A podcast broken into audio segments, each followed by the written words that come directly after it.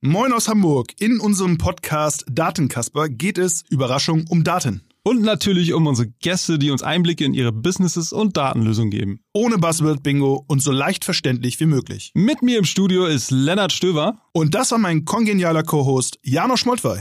Herzlich willkommen zum Datenkasper, dem Selbsthilfe-Podcast für Datenbetroffene. Moin, heute haben wir zu Gast Thomas Zimmermann, CMO bei FreeNow und Tim Wiegels, VP Data bei FreeNow. Für die Leute, die nicht wissen, was FreeNow ist, FreeNow ist mehr als ein Taxi. Das Hamburger Unternehmen ist ein Mobilitätsanbieter, der über seine App neben dem klassischen Taxi auch Scooter, E-Bikes, Roller und Carsharing anbietet. Lenny und ich freuen uns riesig, jetzt zwei richtige OG-Datenkasper begrüßen zu dürfen. Thomas ist einer der wenigen CMOs, die ich kenne, die wirklich selbst SQL und Python können, beziehungsweise das zumindest meinen zu können. Und Tim ist sowieso einer der krassesten Marketing-Data-Dudes. Was die beiden bei FreeNow und auch in ihren vorherigen Stationen alles so Lustiges mit Daten treiben und angefangen haben, erfahren wir in dieser Episode. Wir haben ganz normalen Hive-Cluster, wo die Sachen teilweise in Cold Storage, teilweise in Hot Storage liegen, so in S3-Buckets oder einfach ganz normalen Hive. Boah, dann haben wir hier diese Engine und das ist ein ganz, die hat einen fancy Namen und die macht AI, Realtime, bla. So, und wenn du mal fragst, okay, was ist das Problem? Was löst die Engine eigentlich für ein Problem und was kommt dann hinten raus? Dann merkst du relativ schnell, okay, die lösen ein Problem und die machen das irgendwie cool und helfen uns oder das ist im Prinzip eigentlich nur ganz, ganz, ganz viel heiße Luft.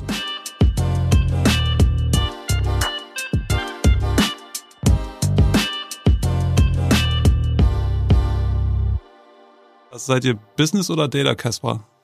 Weil Tim könnte das eher einschätzen. Bei Thomas, wie würdest du dich so kategorisieren? Ach, ich frage immer gerne anderes. Genauso wie ich würde niemals selber behaupten, dass ich Python oder SQL äh, kann. Ich, Tim übrigens, ich übrigens auch nicht. Also okay, ihr habt's mal gemacht, also können genau. ist dann wieder was anderes. Ja. Genau, äh, ich glaube am Ende bin ich schon irgendwie ein Business Casper, der sich sehr sehr wohl mit den Daten fühlt. Ja, Thomas, wir kennen uns ja aus gemeinsamen Mediaagenturzeiten äh, schon gefühlt eine Ewigkeit her. Da weiß ich auch, dass äh, du unter anderem durch mich so ein bisschen in das Datenthema reingezogen wurdest. Tim, wie, wie hast, hat sich das bei dir entwickelt? Vom Doktor der Bioinformatik zu jetzt VP Data bei FreeNow. Erzähl doch mal, was war so dein Werdegang und warum würde man diesen Datenkram freiwillig machen? Was ist, was ist so der Reiz daran? Ich glaube, der erste Reiz daran war für mich, dass äh, noch vor dem Bioinformatik-Kram ich konnte einfach nicht viel was anderes in der Schule. Also Bio war gut, Wirtschaft, Politik war gut, Informatik war gut und der Rest war eher so, ja, muss ja, ne? Ja, dann habe ich äh, studiert und habe Bioinformatik studiert und bin dann irgendwie tatsächlich in einen Doktor reingerutscht. Ich möchte jetzt nicht sagen, dass ich unbedingt immer einen Doktor haben wollte. Das ist, äh, wäre total gelogen. Klar ist der Titel ganz nett, hilft manchmal. Das erzählt aber auch jeder, der einen Doktortitel hat, oder? Ja, ja, wahrscheinlich. Wahrscheinlich ist das so eine Sache um, äh, ja, lassen wir das. Äh, bin ich reingerutscht. War ein geiles Projekt, habe ich gemacht und äh, ja, war tatsächlich damals schon volle Datenbreitseite. Also ich wollte immer was machen, wo ich möglichst schnell Probleme lösen kann, möglichst äh, praktisch. Und, um es ganz ehrlich zu sagen, wo ich möglichst wenig immer wieder machen muss. Also automatisieren, äh, schneller machen, nicht irgendwie zehnmal irgendwie das Experiment testen und immer wieder gucken, ob das läuft oder nicht. Und deswegen habe ich in Bioinformatik gemacht. Und das äh, hört sich jetzt fancy an. Ich weiß nicht, ob der, das Wort Data Science fancier ist, aber das ist es eigentlich nur gewesen. Das ist nichts anderes. Also das gab es damals nicht als Buzzword. Und da habe ich eben viel, ja, Probleme gelöst, die äh, biologisch sind mit Computern. Kann man jetzt irgendwie im Synchrotron äh, schöne Dichtewolken irgendwie mit Koordinaten, die Koordinaten füllen. Also ich habe viel Copy und Paste gemacht in Machine Learning, um es ganz kurz und knapp zu machen. Und das war ganz witzig. Also hat auch viel Spaß gemacht. Ich habe gemerkt, so, wenn man wirklich Bock auf sowas hat und wirklich viel schnell machen will, weil Leute, die mit Daten arbeiten wollen, Sachen irgendwie auf die Straße bringen und irgendwas zeigen, irgendeine, irgendein Resultat haben. Ist jetzt in der Wissenschaft nicht ganz so fix alles. Also es ist dann mehr so Anträge schreiben und sich mit äh, vielen Leuten in den späten 50ern darüber streiten, was eigentlich jetzt richtig ist und was falsch ist. Das war nicht so ganz das, was ich durchgehen wollte. Und habe dann probiert, äh, in die Wirtschaft zu kommen kann ich jetzt eine ganz witzige Geschichte zu erzählen, weil ich immer der bin, der sagt, oh, Data, bewerben sich viele Leute, die einen Doktor haben, vielleicht lieber nicht. Äh, ging mir damals genauso, war recht schwierig, mit einem Doktor einen Job zu finden. Heutzutage kann ich ganz klar sagen, ja, das hat einen Grund, äh, weil du hast gerade schon diese Datenkasper, Business-Kasper-Frage gestellt. Du solltest möglichst beides sein. Also mhm. nur Daten rein bringt dir nichts. Dann ist für manche Data Scientists okay, aber ist jetzt auf Dauer echt nicht das, was dich in der Firma nach vorne bringt oder wo du Spaß an der Arbeit hast. Was ja, ist anekdotisch, so, ja, ganz kurz dazu, anekdotisch ist wahrscheinlich so eines der schönsten Bilder, wenn man mit einem Doktor der Data Science nicht Tim in dem Fall äh, in einem Meeting sitzt und sagt, ja, okay, wir müssen jetzt da so ein TV-Attributionsmodell bauen. Ja, das ist gar kein Problem. Wir müssen nur für drei Monate alle Kampagnen weltweit stoppen. Ja, dann haben wir eine gute Baseline und dann können wir darauf äh, modellieren, haben wir ein perfektes Szenario. Und die Diskussion führt man dann eben. Ne? Und äh, ich glaube, dass Tim eben beschrieben hat, ist pragmatische Leute zu haben, die verstehen, dass wenn man zehn Prozent besser ist, man auch zehn Prozent besser ist. Und das ist vielleicht nicht so wichtig, ist das perfekte Szenario und die perfekte Modeling-Umgebung zu haben. Ähm, und das, da tun sich manche Leute eben schwer, die nur akademisch gearbeitet haben. Ja, wenn du gerade so über Data Scientist redest, das ist ja gerade eine Berufsgruppe, die von, von vielen gesucht wird. Und äh, wie würdest du denn beurteilen, ob jemand ein guter Data Scientist ist oder was sind deine Kriterien für einen guten Data Scientisten als das krasse, kleine das, Hilfe für unsere Hörer? Das ändert sich tatsächlich jedes Jahr. Also als ich angefangen habe, so vor zehn Jahren, würde ich sagen, Data Scientist muss wirklich richtig gut programmieren können, muss der muss dir eigentlich sagen können, wie ein neuronales Netz selber implementiert. Heutzutage brauchst du das alles nicht mehr. Es sind alles Libraries. Du musst eigentlich, eigentlich muss ein Data Scientist sehr gut verstehen, was das Problem des Businesses ist. Er muss verstehen, was das Outcome ist, was da sein muss und das möglichst pragmatisch lösen können. Das, was Thomas gerade schon gesagt hat. Also ich habe früher mal gesagt, 80-20 wäre ganz wichtig, weil die letzten 20 Prozent sind eigentlich immer total egal. Ein schönes Beispiel ist, Thomas hat gerade TV-Tracking gesagt. Wir haben damals lange, lange bei Good Games Studios versucht, ein geiles TV-Tracking aufzubauen und Support Vector Machines, Random Forest, Buzzword, Buzzword Machine Learning Methode ausprobiert, die alle geil waren, die auch gut waren, aber im Endeffekt war das eine lineare Regression, die in 10 Minuten gelaufen ist und war ihm auch wichtig, weil wir davon 50 Modelle pro Nacht durchhauen mussten, damit nächsten Morgen die Daten da sind. Und das ist eben so richtig das Ding. Also du musst jemanden haben, den du hinsetzen kannst und sagen kannst, so, erklär mal, was du Geiles im letzten Job gemacht hast und was fandst du daran super. Und wenn mir dann jemand erzählt, ja, ich habe dann das äh, neuronale Netz so implementiert und dann da noch da getweakt und den Parameter, dann ist das für mich eigentlich immer schon vorbei, weil ich eigentlich wirklich wissen will, das war das Problem, ich habe so gelöst, dass das Outcome. Und wenn sie das können, ist das super. Wenn man es jetzt ganz böse sagt, den Großteil des Restes kannst du eigentlich in Coursera-Kursen super lernen. Also ich, ich sage mal sehr gerne, Data ist ein zwischen einer... Ganz kurz, Coursera-Kurse, kannst du das mal erläutern, was das ist? Äh, okay. Viele Zuhörerinnen. Sagen wir mal so, Data ist inzwischen eine der Expertisen, wofür man eigentlich nicht mehr studieren muss. Du musst einen Computer gut benutzen können und du musst wissen können, wo du dir dein Wissen holst. Und Coursera ist so, ist tatsächlich eher No-Go-Wort ganz oft, weil das sind so die Kurse, die sich Leute bei LinkedIn reinschreiben, wenn sie irgendwie mal für zwei Tage lang gelernt haben, wie Datenanalyse funktioniert, Data Science. Was aber, wenn du davon 20 machst, immer noch reicht. Und dann bist du eigentlich schon ziemlich weit vorne. Klar, ist total geil, jemanden zu haben, der zehn Jahre lang äh, richtig Hardcore Machine Learning gelernt hat. Das ist super. Aber es muss so die Mischung aus beiden sein. Ja, und dann bist du auch schnell wieder bei der Frage, wie pragmatisch Exakt, sind die genau. Kollegen dann noch. Vielleicht ganz kurz, Thomas, äh, Überleitung zu dir. Du bist ja so ein bisschen weiter, sag ich mal, vom operativen Datengeschehen weg. Aber nichtsdestotrotz musst du natürlich ein gutes äh, ja, Gefühl dafür haben, ob Tim dir vielleicht auch Murks erzählt. Also das ist natürlich nicht zu vermuten, äh, solange wir jetzt schon zusammenarbeitet. Aber was, was ist halt bei einer Führungskraft dann auch wichtig? Wie, wie tief muss das Datenverständnis sein und ähm, das finde find ich bei dir eigentlich ganz interessant, haben wir im Vorabgespräch auch schon mal besprochen. Was war zum Beispiel das Erste, was du bei Free Now gemacht hast, ähm, als du losgestartet bist? Naja, äh, genau. Also ich meine, eine der ersten Sachen, natürlich habe ich mir die Businesszahlen angeguckt, aber ich habe mir halt auch, ich habe mich durch die Datenbankstruktur führen lassen, ähm, weil ich irgendwie verstehen muss, so viele meiner Bereiche, ähm, mal vielleicht mit Ausnahme von Design oder so, arbeiten halt auf unseren Daten und uns auf unserer Datenbankstruktur und dann nicht alles perfekt und da ist, sind halt ganz häufig auch Fragen, okay, können wir das machen? Kriegen wir das irgendwie raus? Und wenn ich gar kein Verständnis davon habe, ob das geht, äh, dann kann ich das nicht einbriefen, dann mache ich vielleicht bekloppte Briefings, äh, ich kann es nicht challengen. Äh, und wir haben ja so einen kleinen Running Gag, so Tim ist mal ein bisschen genervt, wenn der Marketing-Onkel doch nochmal irgendwas äh, in der Datalogik gefunden hat. Ähm, er hat leider sehr oft recht. ja, ähm, aber das, das hilft dann natürlich einfach. Ja? Also es hilft einfach auch im, im Gespräch mit den, mit den Teams, ähm, nicht nur zu sagen, okay, wir brauchen ein CLV Forecast, ja, sondern auch zu verstehen, was ist ein CLV Forecast eigentlich und mit den Daten, die wir haben, was ja, baut ganz man kurz denn auch da? nochmal erläutern, CLV. Äh, Customer Lifetime Value, ja, also was hat äh, der Kunde über den Lifetime für, für einen Wert und das ist Tim eben schon gesagt hat, man kann halt total fancy Modelle bauen oder man kann halt irgendwas bauen, was funktioniert und womit man arbeiten kann ähm, und wo man auch so ein bisschen pragmatische Sachen einfach on top packt, ja, also so ein, so ein Data Scientist baut hier vielleicht das beste Model, aber kann dann vielleicht nicht abschätzen, okay, ich brauche gar kein super holistisches Bild, sondern ich muss einfach wissen, was ist der Kunde nach drei Monaten wert, weil dann soll er Break-Even sein oder nach sechs Monaten. Wie viele Leute arbeiten denn bei dir im Team, Thomas? Ähm, in meinem gesamten Team sind wir gerade, glaube ich, so 70. Das exkludiert aber die ähm, Marketing-Teams in den Ländern. Okay, und ähm, du sagtest eben, ihr arbeitet sehr data-driven. Viele Leute ähm, müssen also mit Daten arbeiten. Ich schätze, nicht alle diese Leute sind Data Scientists, sondern auch Leute, die vielleicht einfach nur Kampagnen planen. Was Genau. heißt nur, ne? aber wie, wie kommt ihr an, an gute Daten ran? Wie habt ihr das geregelt? Ja, also im Regelfall, es gibt so ein paar Hybrid-Leute, würde ich sagen, äh, die dann selber auch Zugriff auf die Datenbank haben und auch Tableau der Sports bauen können, die keine Data Scientists oder Analysts sind, die sitzen im Growth-Team. Das ist so ein, das, am Ende ist es eine Schnittstellenfunktion zwischen Marketing, Product Tech und Data.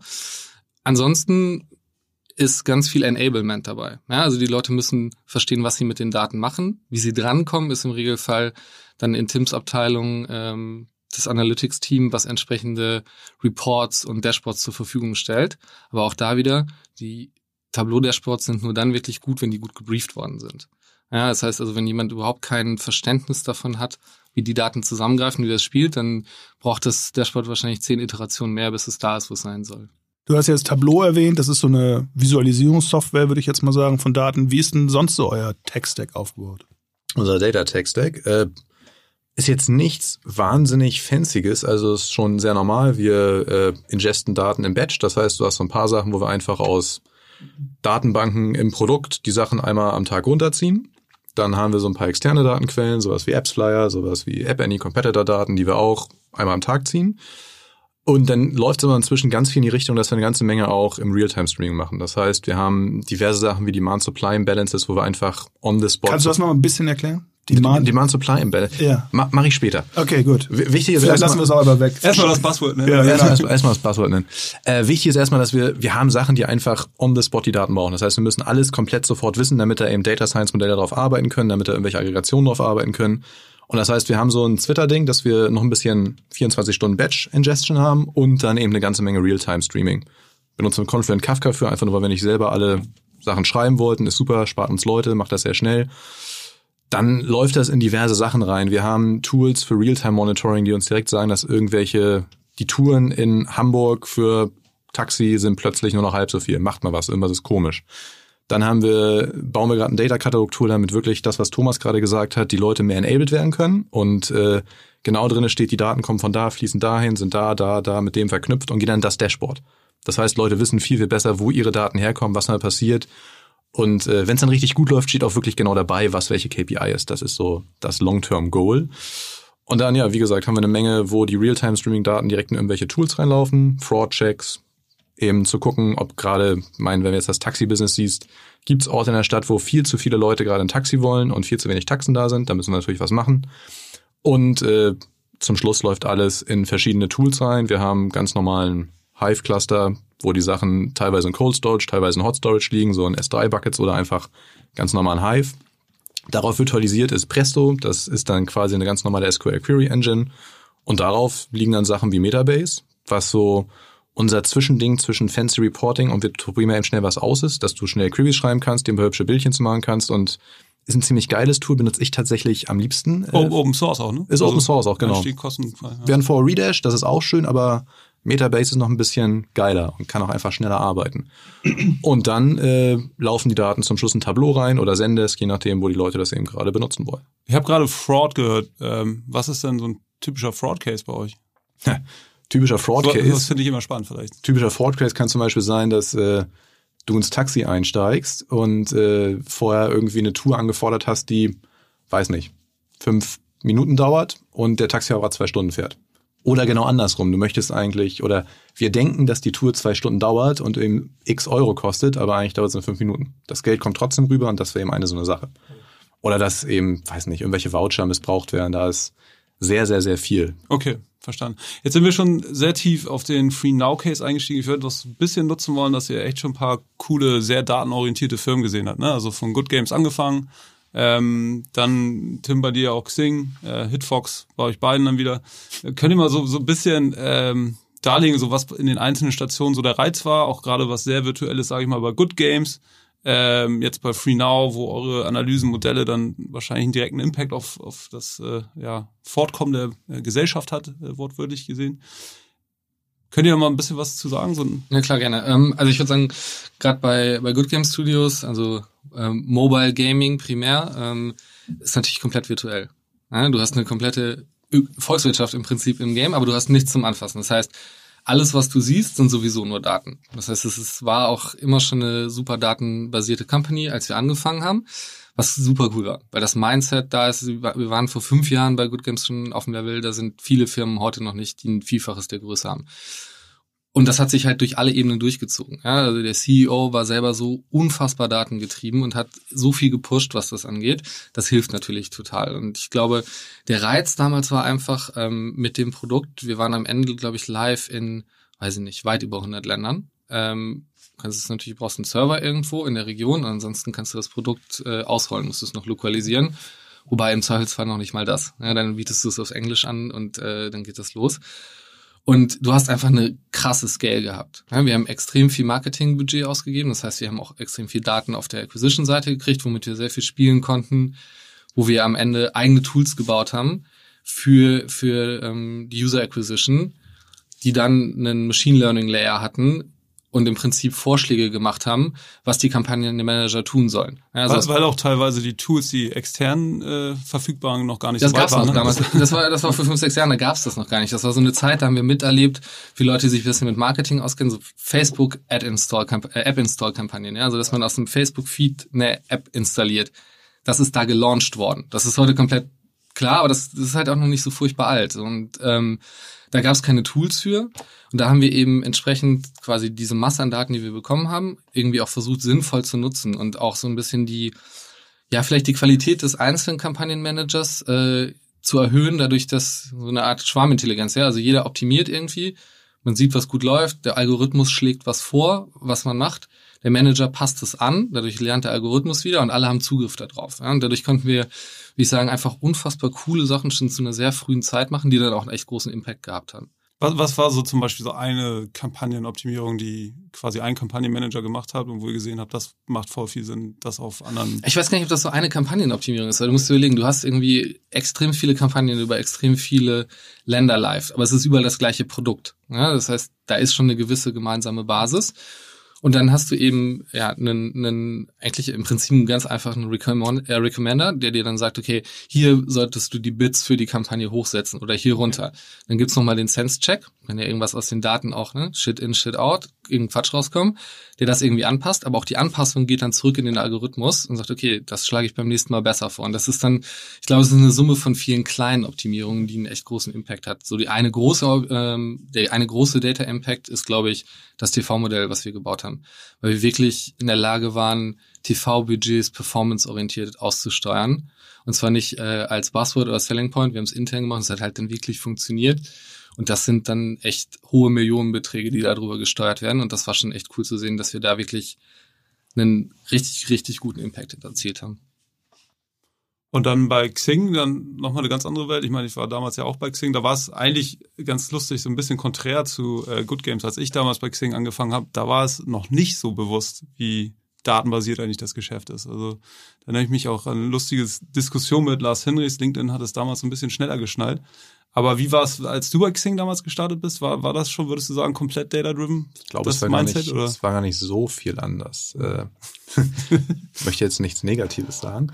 Äh, Nein, Xing ist cool. Xing, Mega Xing, coole Firma. Xing, Xing, Xing ist super. Also geil war natürlich, dass einfach wahnsinnig viele Daten da waren. Ne? Ich bin aber auch auf der, ich habe da in der Sales-Seite gearbeitet, im E-Recruiting. Und äh, da war es ein bisschen weniger. Das war auch so eine Sache, die ich gemerkt habe. Ich hätte jetzt noch gesagt, was nach dem Thomas was zu GGS gesagt hat es war einfach wahnsinnig viel bei GGS an Daten da. Das heißt, du konntest was. GGS kurz für Good, Good Game, Game Studios. Studios. Äh, du konntest wahnsinnig viel testen. Du konntest, also das war für mich auch so der Start. Ich habe angefangen da zu lernen. Alles wurde auf mich raufgeschmissen. Aber du hast einfach sehr schnell Resultate gehabt. Bei Xing war dann das Ding so ein bisschen, dadurch, dass das das äh, Geschäftskundengeschäft war, waren da irgendwie so ja x tausend Kunden und dann passierte da zweimal im Jahr was. Das war ganz schön. Das hat für mich wahnsinnig viel geholfen, irgendwie so zu lernen, wie ich KPIs baue, wie ich KPIs richtig irgendwie auf die Nutzer zuschneide. Aber war mir dann doch zu langsam und zu Wie wenig. baut man denn KPIs? Also Wie baut man KPIs? Du, ganz dumm. Du setzt dich mit der Person, die irgendwas nicht weiß, hin und fragst die, was willst du denn eigentlich machen? Und wenn man jetzt zum Beispiel das, das Beispiel nimmt, da war so die Frage, ja, mh, hm, hier äh, Lifetime Value und Lifecycle. Wir würden gerne wissen, wann wir eigentlich Leute ansprechen müssen. Meist sehr gut, habt ihr irgendwie Kontakte mit denen? Können wir gucken, wie sie auf die Kontakte reagieren? Können wir gucken, wann der Vertrag ausläuft? Und dann baust du eine KPI, die jeden Tag neu sagt, wie hoch ist die Wahrscheinlichkeit, dass dieser Kunde abspringt, dass der Kunde da bleibt. Das heißt, du brauchst, um eine KPI zu bauen, erstmal überhaupt natürlich auch die Daten, um diese zu befüllen, richtig? Die Daten Erst, tatsächlich erstmal gar nicht. Also tatsächlich brauche ich erstmal, ich für mich brauche äh, eine Information und das kann ich auch in einem Excel-Sheet anbauen. Das ist dann alles der nächste Schritt weiter, weiter, weiter, dass du eben dann guckst, können wir die Daten irgendwie ins Data Warehouse ziehen? Haben wir eine Möglichkeit, die Daten zu aggregieren? Können wir die Daten täglich den Leuten bereitstellen, wöchentlich? Oder tatsächlich ganz stumpf, ist das was, wo ich drei Leute nach Zahlen fragen muss und habe ein Excel-Sheet oder ein Google-Sheet, wo ich das reinpacke kurz und dann wird das da einmal im Monat ausgesteuert, wie es tatsächlich teilweise war. Ja, genau, das ist auch meine Erfahrung. Also ich glaube, du musst es auch eher von der Seite aus häufig betrachten, das ganze Thema. Und äh, nicht, nicht selten ist es aber genau andersrum. Da wird das zum Tech-Thema als erstes gemacht ja. und die KPI kommt zum Schluss. Äh, das ist tatsächlich falsch rum. Also geil, alles zu automatisieren, aber du musst erstmal wirklich genau verstehen, das glaube ich auch so ein, so ein ganz großes Data-Problem immer, dass äh, viele Leute Probleme haben, wirklich mit dem Business zu reden und dass da irgendwie diese Interface-Funktion so ein bisschen fehlt. Und dass man eigentlich zuerst verstehen muss, was wollen die eigentlich? Muss ich dafür jetzt irgendwie 20 Realtime-Streams äh, ingesten und dann daraus irgendwie ein krasses Modell bauen oder sind es wirklich drei Sachen im Excel-Sheet? Ja, gerade wenn du so Realtime sagst, was äh, bedeutet Realtime bei euch da im Marketing? Bei FreeNow? Ja, Marketing ist da vielleicht ein bisschen weiter gefasst. Ne? Also Marketing ist da jetzt nicht nur Brand Marketing, Performance Marketing. Bei uns in der Marketingfunktion liegt auch das ganze Commercial Steering. Was Tim eben schon erklärt hat. Ne? Wir haben vielleicht in einem Gebiet in der Stadt einen großen Demand, aber nicht genug Supply, also nicht genug Fahrzeuge. Das ist dann genau das, was da eben greift. Wo wir im Prinzip ähm, einfach gucken müssen, wenn wir da einen Tag später drauf reagieren, ja, okay, dann können wir es vielleicht in Zukunft besser machen für so festgelegte Timeslots wie das Wochenende. Aber wenn da gerade wirklich irgendwas passiert, brauchst du eben Realtime die Daten. Das heißt, das muss nicht sekundengenau sein, aber schon irgendwie im Minutenrhythmus, äh, um das dann eben idealerweise automatisiert, ja, so auszusteuern, dass wir zum Beispiel dann mehr Fahrzeuge irgendwo hinleiten, wo gerade, weiß ich nicht, ein Event, der jetzt nicht, also keine Messe oder sowas was geplant war, aber vielleicht ist irgendwo gerade was los gewesen, ist vorbei, da fahren dann irgendwie viele Leute weg. Und das muss natürlich automatisiert passieren. Das passiert teilweise auch nachts. Ne? Also da sitzt dann keiner mehr irgendwo davor und steuert ja, klar, das, das, manuell aus.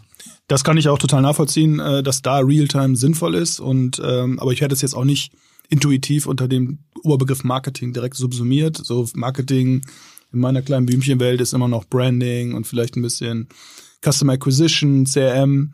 Und da ist es so ein bisschen für mich häufig äh, die Frage, was Realtime da für einen Zweck hat. Wie, wie siehst du das? Ja, ähm, ich würde erstmal vielleicht noch sagen, das ist, glaube ich, so eine aus meiner Sicht zunehmende Fehlinterpretation von Marketing, ne? dass Marketing nur noch ja, Brand Dank. und ein bisschen Acquisition ist, und dann mit der, ich, Ps, ne? mit der ich mich genau immer äh, rumschlagen äh, muss. Aus ja, ich bin bisschen. auch hier zum Lernen, also alles gut. Nein, nein, das ist auch überhaupt nicht schlimm, aber ich glaube, das ist einfach was, was sich ändert. Das war wahrscheinlich auch vor zehn Jahren noch so. Und in manchen klassischen Unternehmen ist das auch noch so. Aber auch so, wenn ich mit äh, CMOs, Marketingverantwortlichen, dann heißen die manchmal vielleicht auch Chief Revenue Officer, ist egal, aber Leuten, die einen ähnlichen Job in ähnlichen Companies machen, haben dann auch die ähnlichen Teams. Und das geht eben einfach viel weiter als das klassische Brand Marketing und noch ein bisschen User Acquisition drumherum, weil es am Ende um den Kunden geht. Und da spielen eben viel, viel mehr ähm, Punkte mit rein. Was das ganz klassische Marketing angeht, Realtime, ihr wäre schön, wenn es das geben würde, aber das geht leider halt auch nicht. Also wenn ich jetzt mir so Sachen angucke wie Brand Awareness, das würde ich gerne Realtime tracken. Da bin ich froh, wenn wir es überhaupt irgendwie months over months tracken können. das ist schon nicht so ganz einfach. Wie, wie trackt ihr das, by the way? ähm, wir haben einen eigenen Brand-Tracker. Also wir haben ein eigenes äh, Paneling-System aufgebaut und tracken für uns unsere Hauptwettbewerber äh, die Brand Awareness und den Brand Funnel auf Monatsbasis. Konkret Paneling-System? Ähm, Im Prinzip, du baust ein Set von Fragen, also das ist ganz klassische Market Research, das machen wir, das macht auch die Market Research Abteilung. Ähm, du hast ein Set von Fragen, ähm, wo das eben entsprechend abgerufen wird äh, entlang des Funnels ähm, und schickst es an ein äh, Sample von Leuten raus, das dann eben so zusammengesetzt sein muss, dass es repräsentativ ist und eine statistische Signifikanz hat. Bringt jetzt nichts, wenn du es an drei Leute in Hamburg schickst und sagst, so sieht ist unsere Brand Awareness. Ähm, genau, aber das, äh, das ist eben im Prinzip, das gibt's auch einzukaufen bei YouGov und so weiter, aber ähm, überall unsere Märkte haben wir das irgendwie selber aufgesetzt und sind damit ganz zufrieden, weil wir auch eine Vergleichbarkeit über die Märkte haben. Wir nehmen die gleiche Mythologie über alle Märkte und können dann halt auch zwischen den Märkten besser vergleichen. Ähm, ja, und ansonsten Realtime, klar, für User Acquisition ist so auf Daily-Basis äh, ganz gut, aber inzwischen sind so viele Sachen auch in den Plattformen verschmolzen. Also zu Good Game Studios Zeiten hatte man noch einen kompetitiven Vorteil, wenn man super gut war in der granularen Kampagnenoptimierung. Äh, inzwischen kommt man gar nicht mehr so tief rein. Bei Google gibt's Universal App Campaigns, das war früher noch optional, jetzt ist es verpflichtend und das ist wie so eine Blackbox.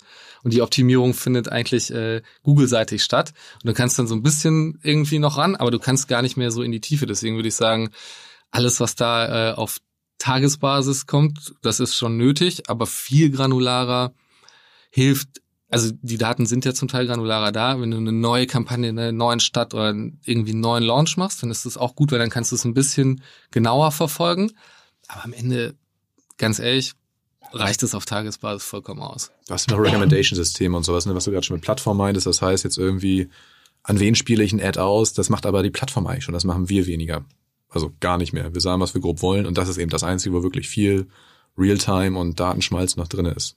Das heißt, die Optimierung findet gar nicht mehr so auf dem hardcore-operativen Level statt, sondern eher so taktisch dann, weil Genau. du davon ausgehst, dass die App-Plattform das halt so gut Genau. macht, wie sie kann irgendwie. Also Facebook versus Google. Beziehungsweise du kommst halt, auch selbst wenn du davon ausgehst, dass sie es nicht gut machen, du kommst halt teilweise nicht mehr ja, ran. ja, kommst, ja. Und es shiftet sich so ein bisschen, ne? Während du früher wirklich auf der auf der Bit-Ebene ganz tief reingegangen bist, setzt du jetzt halt mehr Parameter und suchst dir andere Sachen, ja. Also ich glaube, die zum Beispiel die Optimierung von Creatives ähm, rückt wieder viel viel mehr in das operative Tagesgeschäft von einem Kampagnenmanager. Das war immer schon wichtig, aber der andere Part fällt weg. Deswegen kann man sich jetzt auf weiß nicht, superschnelles A-B-Testing von Creatives, die du eben in diese Plattform reinschmeißt, konzentrieren und da dann irgendwie gucken, dass du da, weiß nicht, deine mentale Kapazität drauf verwendest, das zu optimieren. Also der Job von so einem operativen, datengetriebenen Performance Manager hat sich über die letzten zehn Jahre, würde ich auch sagen, massiv gewandelt.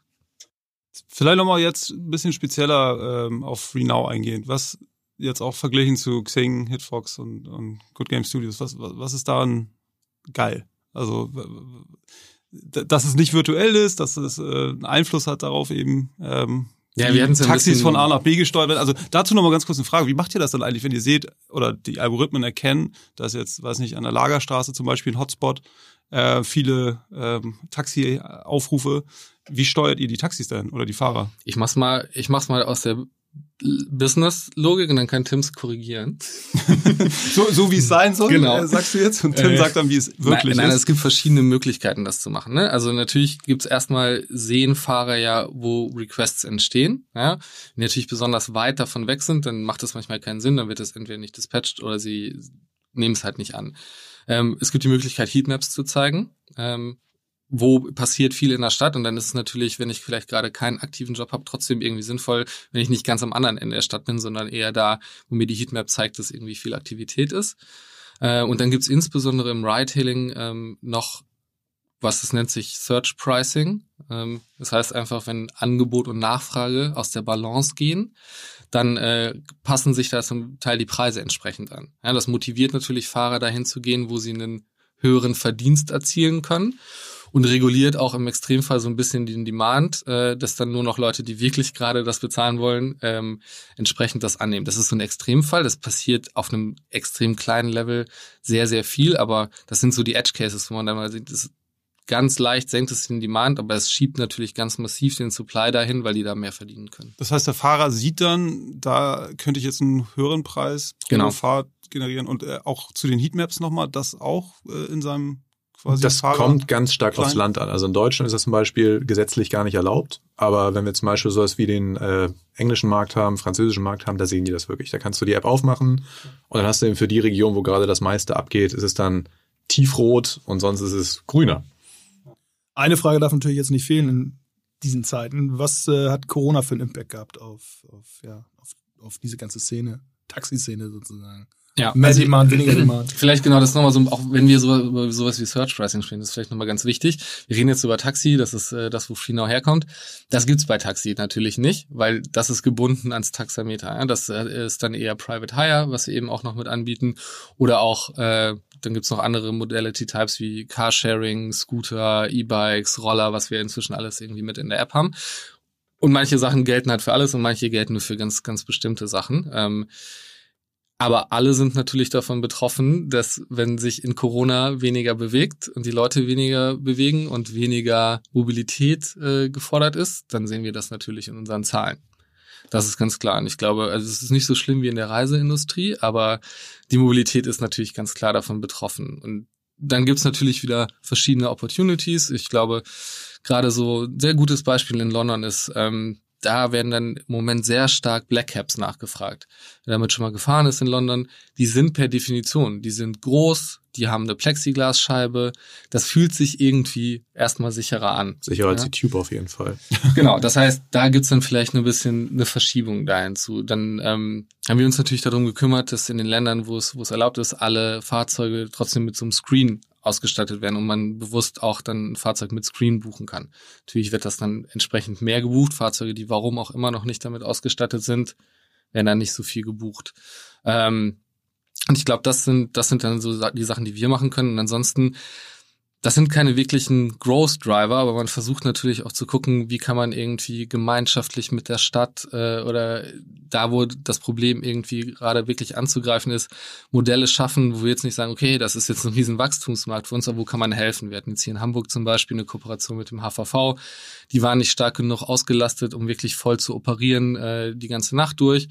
Dann konnte man, wenn man ein HVV-Ticket hatte, extrem vergünstigt eben mit, unseren, äh, mit unserem Angebot fahren, so dass man, dass nachts niemand da stand und nicht mehr irgendwie von, von A nach B gekommen ist.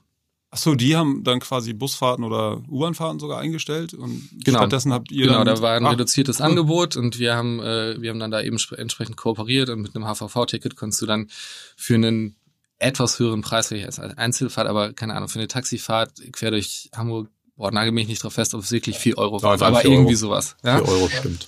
Und, und wer ist da auf wen zugekommen? Die auf euch oder andersrum? Wir haben recht gute Connections eigentlich überall mit den Städten, weil wir natürlich in, in unserem Business geht es ganz viel um Regulatorik zum einen und aber natürlich auch, wie kann man äh, die Mobilität in den Städten besser machen. Das heißt, wir sind grundsätzlich sowieso sehr, sehr viel im Austausch und das ist dann, ich weiß nicht, wer zuerst gekommen ist, ähm, aber das ist dann über unseren deutschen Geschäftsführer und ähm, entsprechend die Stadt Hamburg und den HVV irgendwie losgegangen. Dann haben wir es eben versucht, recht schnell zu implementieren und dann lief das auch ein paar Wochen. Könnt ihr vielleicht noch ein bisschen technisch auf das Search Pricing eingehen und Ride-Hailing so? Also weil wir haben das jetzt so kurz einmal durchgehandelt, aber ich kann mir vorstellen, dass da schon krasse Datenmengen und auch Datenanalysen dann Ja. Ja. Und, und vielleicht so auf die Buzzword-Dichte achten, also beziehungsweise auch äh, oder dir Zeit lassen und entsprechend erklären. Genau, so. Ich glaube, wir müssen uns vielleicht insgesamt entschuldigen, weil wir so ein Denglisch sprechen. Das hat was damit zu tun, dass wir auf auf der Arbeit nur Englisch sprechen und ich teilweise schon gar nicht mehr in der Lage bin, die deutschen Wörter so richtig dafür zu benutzen. Dann klingt das immer wie das allerschlimmste Kauderwelsch. Das wäre zum Also, Beispiel der Angebot und Nachfrage ist im Balance. Ja. Also dieses Wort habe ich also das erste Mal benutzt, dass äh, Jetzt gerade. ja, es gibt die Worte auf Deutsch teilweise einfach nicht. Das heißt, guckt uns böse an, wenn wir zu viel Buzzworden. Alles aber, gut. Ja, Manchmal wird schon reichen, wenn ihr sie ein bisschen langsamer aussprecht. Ah, das, das ist, glaube ich, eher mein Problem, dass ich sowieso zu schnell rede. Äh, Nein, ist ich, gut. Ich kann einfach mal zu der, zu der Angebots- und Nachfragesimbalance was sagen. Also es ist ja ganz klar, das ist datenstromtechnisch schon fett, weil das ist auch mal ein schönes Beispiel, was ich überall bringe, wenn Leute irgendwie fragen, ob wir irgendwelche Daten scheren wollen oder sowas. Äh, wir müssen natürlich wissen, wo sich ein Fahrzeug gerade befindet. Das heißt, äh, wenn du jetzt überlegst, wir haben so boah, ein paar zehntausend Fahrzeuge auf der Straße gerade, ob das jetzt irgendwie Private Hire ist oder Taxi oder alles. Wir müssen ja wissen, wo jetzt gerade Supply verfügbar ist. Und von denen kriegen wir mal einen Ping, wo ungefähr die Location technisch sind. Das heißt, da kommen schon pro Sekunde ein paar, ja, manchmal ist es eine ganze Million äh, ja, Messages rein, die wir dann Pro verarbeiten. Sekunde kriegt ihr einen Ping von den. Nee, nicht pro Sekunde, von den Fahrzeugen, ich weiß nicht, zwischen fünf und zehn Sekunden, je nach Markt, je nach was erlaubt ist und was wir da in äh, Privacy Policies haben. Aber es ist eben schon ein ganz schönes Brett, was da reinkommt. Das muss dann sofort verarbeitet werden, damit wir pro Zelle in der Stadt sagen können, zehn Autos, 20 Autos. Und dann eben wirklich, wie Thomas schon meinte, möglichst im Minutentakt. Ich glaube, wir machen das jetzt alle drei Minuten, das Ganze abzudaten und genau zu wissen, da ist jetzt gerade irgendwie zu wenig, na, zu wenig, Ange zu wenig ein Angebot, zu viel Nachfrage, da müssen wir irgendwas machen. Und das ist tatsächlich, also die Datenmengen kannst du überall gleich sehen. Das gleiche läuft mit jeder Art von irgendwie Allokation. Das heißt, du machst deine App auf, dann gucken wir, wie viel Drive, wie viele Fahrer im Umkreis sind, die gerade frei sind, offen sind. Und die kriegen dann eben äh, über einen Algorithmus zu einer bestimmten Zeitspanne ausgespielt, dass sie dieses Angebot sehen. Und das geht in konzentrischen Kreisen größer und größer und größer und größer. Deswegen hast du manchmal das Problem, wenn es gerade recht voll ist, dass dann der Fahrer doch irgendwie zehn Minuten braucht, weil er von ein bisschen weiter wegkommt.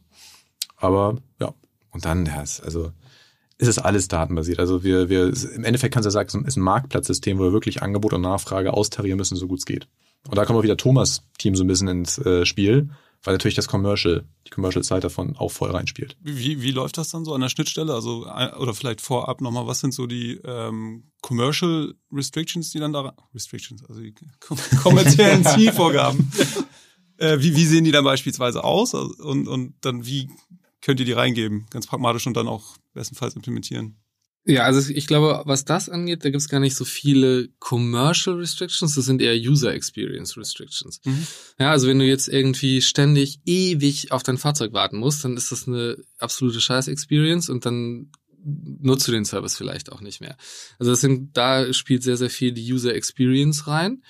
Hm, das Zusammenspiel von Commercial Restrictions ist dann eher, wenn es zum Beispiel Gutscheine gibt, um was zu nutzen. Ja, dann zahlen wir. Da müssen wir natürlich irgendwie gucken, dass sich das am Ende für uns auch noch rechnet.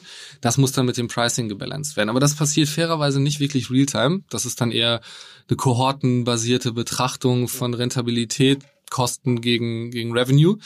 Ähm, ich glaube, alles, was, was wirklich in diese, in die Realtime-Ausstellung reinspielt, da sind die Commercial-Parameter irgendwie schon gesetzt wie ist unser Base Pricing, ja, also was kostet ein Kilometer, was kostet eine Minute Fahrt und so weiter. Das ähm, spielt da natürlich ganz stark rein, aber das, das ist da und das wird auch nicht alle fünf Minuten angefasst. Und dann ist, wie gesagt, das sind wirklich eher ähm, Schwellenwerte in Bezug auf, wie lange soll jemand warten, was für eine Anfahrtszeit hat der Fahrer. Also wirklich auf beiden Seiten des Marktplatzes, ähm, wie, wie ist die User Experience. Und das Krasse ist nicht an der Stelle, der Marktplatz ist in jeder Stadt anders. Also du hast in Berlin ganz, ganz andere Verhältnisse als in München oder in Paris. Das sind das, was da auch datentechnisch dann wirklich spannend wird. Ja, vielleicht da auch nochmal hingehend, so diese Zusammenarbeit mit den Städten. Ne? Ähm, was, sind da so beispielhafte Cases? Also jetzt außer die Kooperation mit dem HVV, aber so auch mit der Städteentwicklung selber vielleicht? Ja, ich glaube im, im ersten Schritt, und das ist das, wo wir herkommen, ist, es gibt sehr, sehr viel regulatorische Vorgaben, in dem Bereich. Und dann gibt es aber auch ganz viele regulatorische Unklarheiten, weil viele der Gesetze einfach alt sind und noch überhaupt nicht auf die aktuelle Welt und die Möglichkeiten ausgelegt sind. Das heißt, überall, wo wir operieren, versuchen wir uns natürlich möglichst eng mit den, äh, mit den Behörden abzustimmen, um im Rahmen der Regulatorik zu bleiben. Und wenn es irgendwo aber eine Unklarheit gibt, das mit denen zusammen auszudefinieren, äh, um da dann nicht irgendwie ähm, ja quasi gegen das bestehende Recht zu arbeiten. Und dadurch gibt es eine relativ hohe Verbindung zu den Städten. Und was wir jetzt gerade machen, da kann Tim deutlich besser was zu sagen, ist sowohl auf Städteebene, Länderebene, aber auch tatsächlich auf EU-Ebene. Also ähm, zu gucken, was können wir dazu beitragen mit unseren Daten, die wir haben, mit unseren Bewegungsdaten, natürlich alles anonymisiert, aber mit unseren Bewegungsdaten und den Daten, die wir haben, die die Städte nicht haben, die wir den Städten dem Bund, den Ländern, der EU zur Verfügung stellen können, damit die eben ihren Part des Jobs äh, so machen können, damit die Rahmenbedingungen besser werden. Jetzt nicht nur für uns, sondern tatsächlich für die, für die Bürgerinnen und Bürger in den jeweiligen Ländern, um zu gucken, okay, wie müssen wir unsere Infrastruktur verändern? Wie ist die Auslastung auf den Straßen? Was müssen wir im Public Transport machen? Ja, ähm, wo gibt's da irgendwie vielleicht Knotenpunkte? Welche Zeiten müssen wir irgendwie bestimmt beachten, weil sie eben nur einen Bruchteil der Bewegungsdaten haben, die wir zur Verfügung stellen können. Und äh, genau, Tim ist da relativ tief drin, also ja. Was sind das dann so konkret für Daten, die ihr an die Stadt rausgeben könnt? Ja, also, also erstmal tatsächlich, wir geben noch gar nicht so viel raus. Das Größte, was wir gerade machen, ist wirklich, was Thomas gerade meinten, so ein bisschen educaten. Also was ich viel mache, ist so als Experte in irgendwelche Gremien reingehen, ob es jetzt irgendwie auf Bundesebene ist oder auf europäischer Ebene, um wirklich mit den Leuten rauszufinden, was sie brauchen. Weil fing witzigerweise alles so vor ein, zwei Jahren an, wo dann irgendwie durchgehend kam als große Hiobsbotschaft, oh Gott, oh Gott, oh Gott, überall wollen Leute von uns Realtime-Daten haben. Und habe ja gerade schon gesagt, also wie gesagt, wenn du irgendwie so eine Million Nachrichten nur für ein bestimmtes Event kriegst, dann können wir das mit 70 Leuten im Data-Team ganz gut machen. Äh, das kann Castrop Rauxel aber mit einer Person, die vielleicht Excel kann, nicht richtig gut. Und das heißt, das ist wirklich so viel irgendwie zu gucken, ja, was braucht ihr eigentlich? Also das letzte Jahr haben wir viel mit denen versucht rauszufinden, wenn wir scheren, was sollten wir eigentlich scheren? Und äh, das Allerwichtigste war für uns, allen Leuten klar zu machen, wir teilen gerne alles mit euch, wir brauchen immer Use Cases. Wir müssen zusammen erarbeiten, was ihr eigentlich braucht. Und das ist genauso wie Thomas gesagt hat, während Sachen wollen Städte wissen, welche Fahren, welche Straßen viel befahren werden. Dafür musst du nicht in Realtime wissen, wo gerade ein Taxi fährt. Dafür brauchst du einmal die Woche irgendwie ein Dashboard, was dir sagt, hier, äh, Ost-West-Straße, wie die Brandstraße inzwischen, sorry, ist die meistbefahrene Straße in Hamburg. Keine große Überraschung, ist aber was, was einfach hilft und hilft vielen Städten einfach, die keine Ahnung darüber haben. Womit man wieder eigentlich so bei dem Use Case ist, ne? Genau, Use Case, Bevor total. man bei euch irgendwie Realtime-Daten anfragt, Ja. äh, Und das, wenn, das, dann ist es Das sowieso ist das eher Gleiche, was, eben, ja. was wir eben gehört haben bei der, bei der KPI-Definition. Ja. Das ist das ist der Status. Ja? Man ist noch in dem Gespräch. Was, was wollt ihr eigentlich? Ja, ja. Und das ist gerade ganz geil. Also wir sind wirklich da super im Austausch. Das, ich weiß nicht, ob ihr das mitkriegt, das Personenbeförderungsgesetz wird gerade novelliert. Da sind wir ganz, ganz eng dran, dass wir wirklich gucken, das macht Sinn, das macht keinen Sinn. Tatsächlich reden wir auch über Datenschutz ganz viel. Da wollte ich eigentlich niemals hin, aber da bin ich jetzt drinne und das ist teilweise wirklich gut zu wissen, was eigentlich man darf und was nicht und auch Leuten klar zu machen. Wenn ihr den Datenschutz befolgen wird, wollt und Realtime-Daten haben wollt, dann sage ich euch, ist es ein Auto hier. Nicht welches Auto, nicht wo das hinfährt. Ihr habt keine Routen, das existiert da nicht. Ja. Und äh, wir sind so in Datenraum, äh, Gremien, wo wir einfach gucken, wie können wir mit vielen anderen Firmen zusammen das Beste aus den Daten in Europa rausholen und zusammenarbeiten. Auf einer Ebene, dass es trotzdem keine geschäftskritischen Probleme gibt, dass wir alle immer noch weiter unser Business folgen können, aber dass wir einfach zusammen da zu einem besseren Level kommen. Cool. Schön Also ihr macht auf jeden Fall äh, unserem Namen des Podcasts alle Ehre. Äh, ihr seid der echte Datenkasper. Okay, ich hatte da noch mal eine Frage und zwar, äh, welche Rolle spielt denn eigentlich das Bestandskundenmarketing bei euch dann noch, wenn alles nur um UI, UX geht?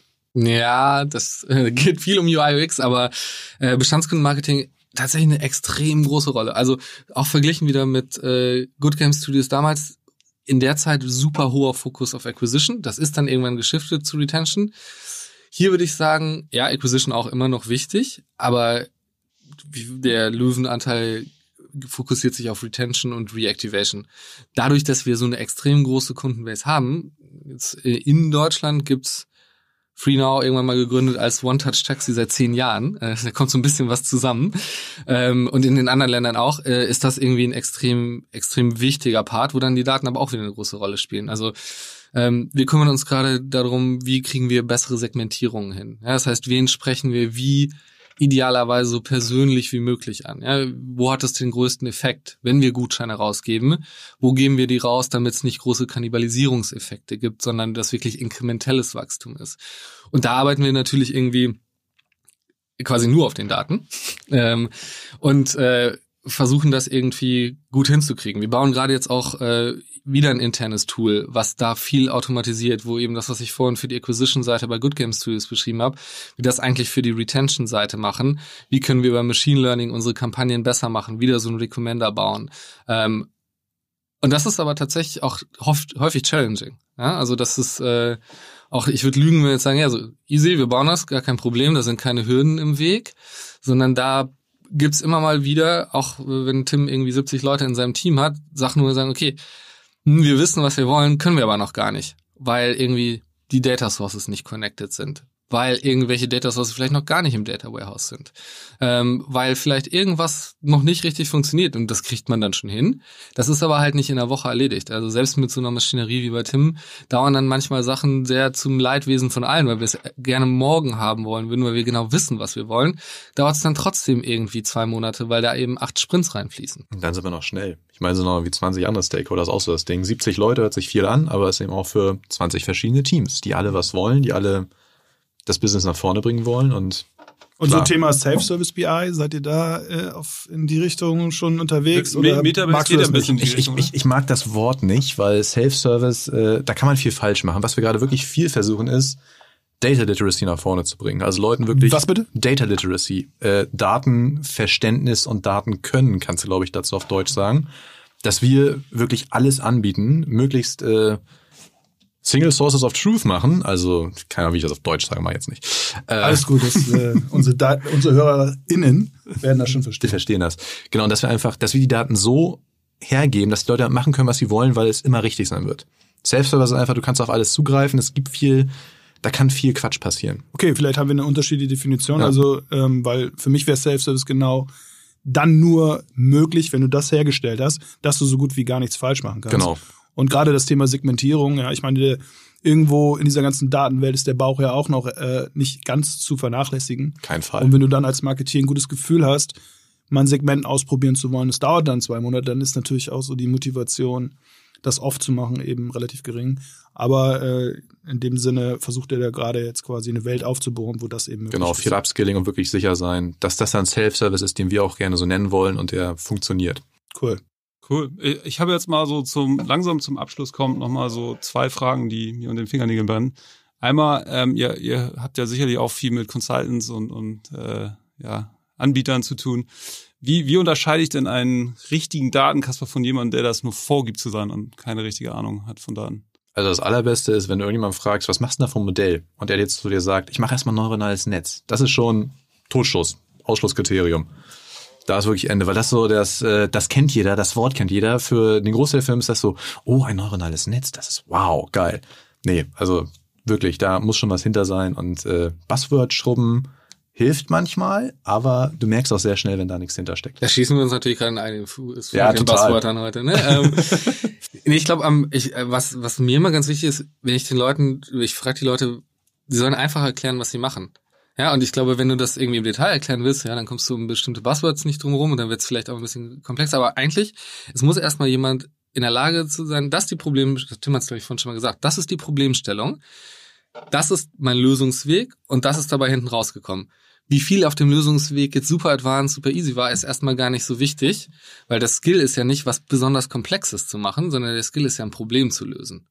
Ähm, und ich glaube, das ist so, da scheitern dann schon viele dran und da ist dann in äh, vielen Sales-Gesprächen merkt man dann auch schon, äh, dass da irgendwas ganz Tolles aufgebaut. Dann haben wir hier diese Engine und das ist ein ganz, die hat einen fancy Namen und die macht AI, Realtime, bla. So, und wenn du dann mal fragst, okay, was ist das Problem? Was löst die Engine eigentlich für ein Problem und was kommt dann hinten raus? Dann merkst du relativ schnell, okay, die lösen ein Problem und die machen das irgendwie cool und helfen uns oder das ist im Prinzip eigentlich nur ganz, ganz, ganz viel heiße Luft und am Ende ist es eine lineare Regression oder sonst irgendwas. Kann, kann man auch wieder sagen wie vorhin, ein guter Data Scientist ist jemand, der dir nicht erzählt, was für tolle Methoden er benutzt, sondern was er eigentlich machen will. Das heißt, wenn jetzt ein Toolanbieter kommt und sagt, dir nicht erzählt, was das Tool macht, sondern dich erstmal fragt, was dein Problem ist, dann hat er schon mal ein paar Punkte bei euch gesammelt. Ne? Ja. Ähm, was ist denn so der größte Fehler, der euch in Bezug auf Daten schon mal unterlaufen ist? Tim, Thomas, wer möchte beginnen? Ja, ich würde ja sagen, also ich habe da so eine, ähm, ich habe da so eine Geschichte aus der Agenturzeit. Äh, da hat so der damalige ähm, Head of BI und Data ein Wer Modell gebaut. Ich weiß auch nicht. Der hieß irgendwie so ähnlich wie du. Der sah auch so ähnlich aus wie du. Ähm, und ich glaube, der größte Fuck-up da ist eigentlich, wenn es irgendwo Dass du ihm geglaubt hast, oder? ja, das habe ich dann auch schmerzhaft gelernt. Nein, Spaß beiseite. Ich glaube, und das ist ein, ist ein ähm, übertragbarer, übertragbarer Fehler.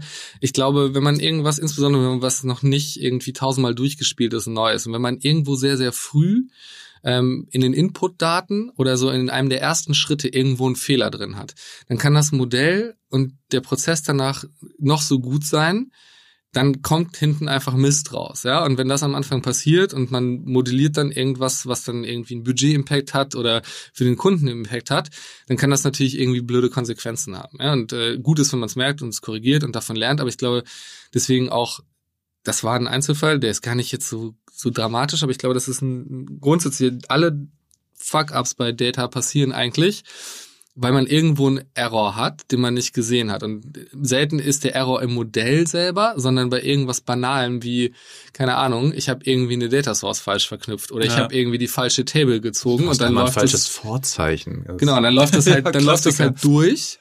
So, und das Modell macht alles richtig und dann kommt hinten am Ende trotzdem Scheiße bei Ja, raus. wir haben unseren Kunden auch schon öfter mal 5% mehr Umsatz einfach nur wegen einem Datenfehler äh, ausgewiesen. Aber haben Das Sie sich sollte ich jetzt gefreut, oder? rausschneiden, ne? Nee, das Beste, was du eigentlich machen kannst, ist klein anfangen, testen, testen, testen, testen. Das Ja. ist auch so. 90 Prozent aller Machine Learning Modelle kommen gar nicht in Produktion, weil wir irgendwann dann merken, das funktioniert nicht. Und das muss eben getestet werden bis zum Umfallen, damit du wirklich sicher bist, wenn du es reinhaust, läuft's auch richtig. Ja, und vermeintlich dumme Fragen stellen, ne? Das, Ja. So gerade die Leute, die nicht operativ, also das stelle ich jetzt auch immer wieder bei uns fest, manchmal ganz gut, wenn man gar nicht so operativ am eigentlichen Hacken beteiligt ist, sondern so ein bisschen äh, mehr abstrakter einfach mal versucht, die Problemstellung ganz zu verstehen. Dass du da Teil des größten Data Fails warst, das äh, überrascht mich jetzt persönlich nicht so. Also ich fand es sehr, sehr, sehr beeindruckend, äh, was ich hier heute gelernt habe. Viele, viele, viele neue Wörter, die ich äh, nachher nochmal bei Wikipedia nachschlage.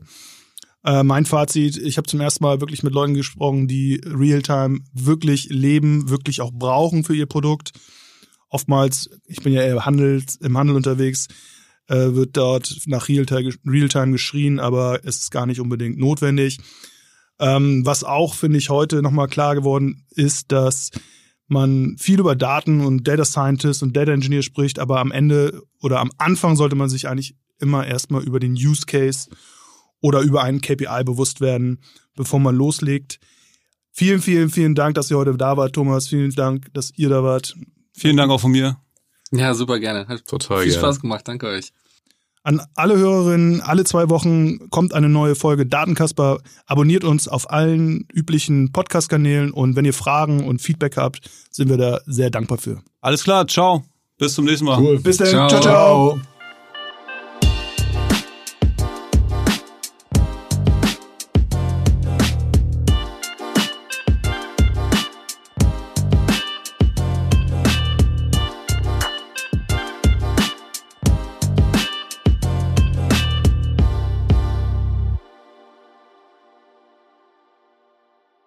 Dieser Podcast wird produziert von Podstars bei OMR.